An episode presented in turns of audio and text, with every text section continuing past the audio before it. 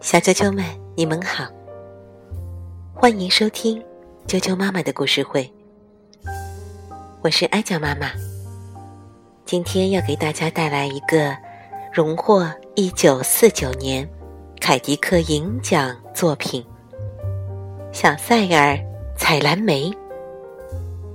这是一个发生在蓝莓山上的有趣历险。罗伯特。麦克洛斯基文图，崔维燕翻译，二十一世纪出版社出版。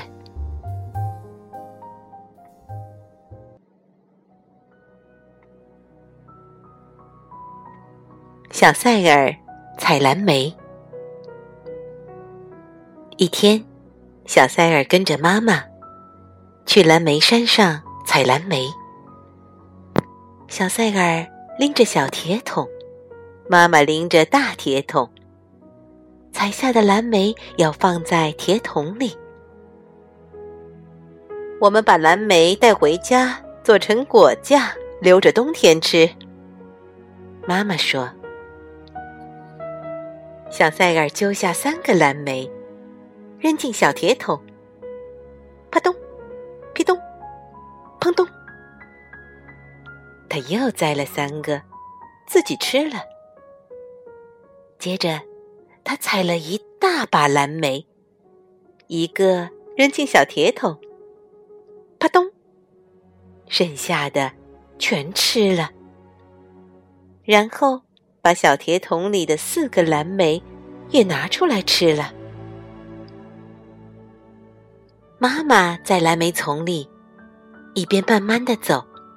一边把摘下的蓝莓放进大铁桶，小塞尔跟在后边，一边追着妈妈，一边把采来的蓝莓吃的一个也不剩。小塞尔追上去，把一个蓝莓扔进妈妈的大铁桶。咦，怎么没听到“扑通”一声？哦。铁桶底已经被蓝莓遮住了。小塞尔把手伸进桶里，想拿回自己的蓝莓，可是他的蓝莓和别的蓝莓挤在一起，一不小心抓出来一大把。妈妈停下手说：“好啦，小塞尔，去那边，自己摘蓝莓吃吧。”妈妈摘的要带回家做成果酱，留着冬天吃。妈妈转回身，继续摘蓝莓。小塞尔没有跟着妈妈，他一直走呀走的，有点累了，就坐到一个大蓝莓丛里，一边摘一边吃。另一边的山坡上，一只小熊跟着妈妈来吃蓝莓。小比尔，多吃点蓝莓，才能长得又高又壮啊！妈妈说：“肚子里多存些食物，好度过又冷又长的冬天。”小熊的妈妈在蓝莓丛里。一边慢慢的走，一边吃着蓝莓。小熊跟在妈妈后面，时不时的停下来吃着蓝莓。吃一会儿，它再飞快的跑着去追妈妈。渐渐的，小熊跑累了，它找了一个大蓝莓丛，坐到正中间，大口的吃起来。在这边的山坡上，小塞尔坐在地上，把伸手能摘到的蓝莓都吃光了。他站起来，跑去找妈妈。岩石后面传来一阵响声，小塞尔想，那是妈妈的脚步声。可是，在那里的是乌鸦妈妈和小乌鸦。他们停下吃蓝莓，呱呱呱的叫着飞走了。树丛里又传出一阵脚步声。小赛儿想，这次肯定是妈妈，我快跑过去吧。错了，那是小熊的妈妈。他一边吧嗒吧嗒的向前走，一边吃着蓝莓。他想多吃点儿，存在肚子里好过冬。小赛儿也吧嗒吧嗒的跟在后面朝前走。也就在这时，小熊坐在地上，把伸嘴能吃到的蓝莓都吃光了。他站起来，想去追妈妈，可是哪儿都不见妈妈的影子。树桩后面。传来一阵响声，小熊想，那是妈妈的脚步声。可是，在那里的是鹌鹑妈妈和小鹌鹑，它们停下吃蓝莓，扑棱扑棱的扇着翅膀跑走了。树丛里又传出一阵脚步声，小熊想，这次肯定是妈妈。我赶紧追过去吧。错了，那是小塞尔的妈妈。他一边走一边摘蓝莓，心里还想着要多做点果酱，留着冬天吃。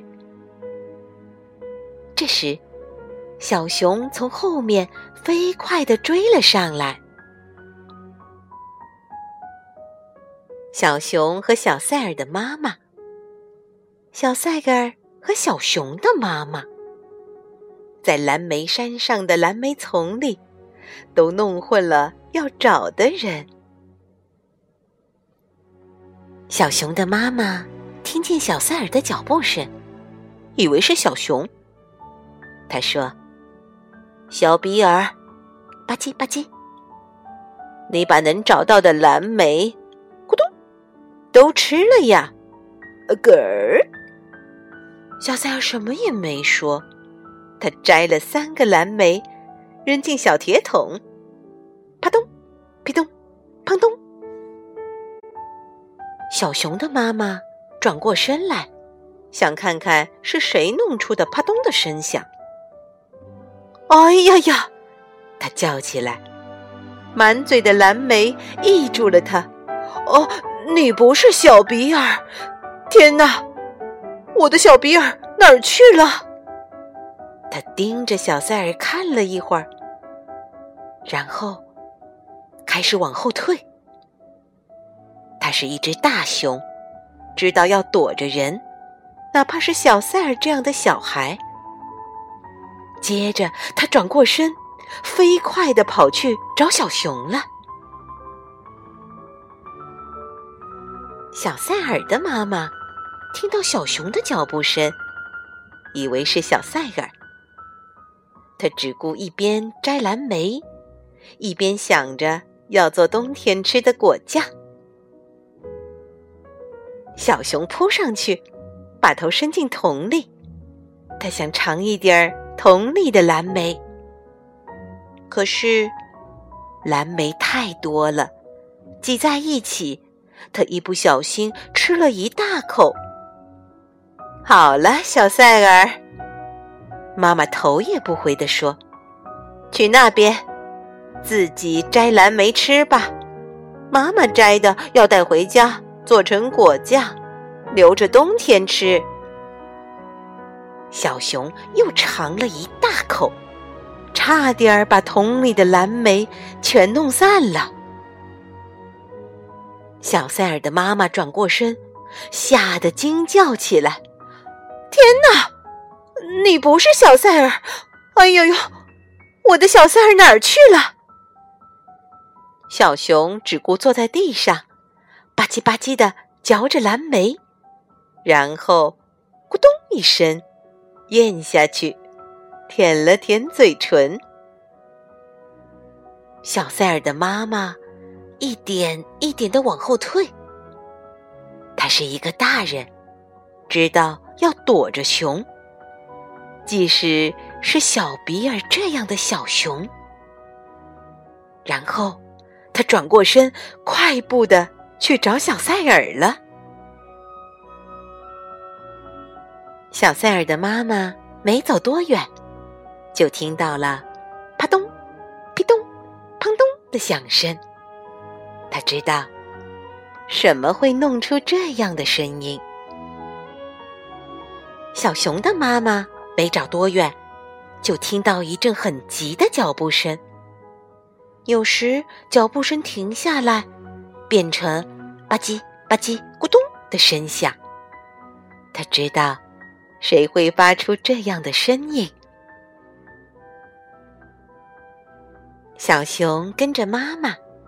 从蓝莓山的这一边下山，慢慢的朝家里走去。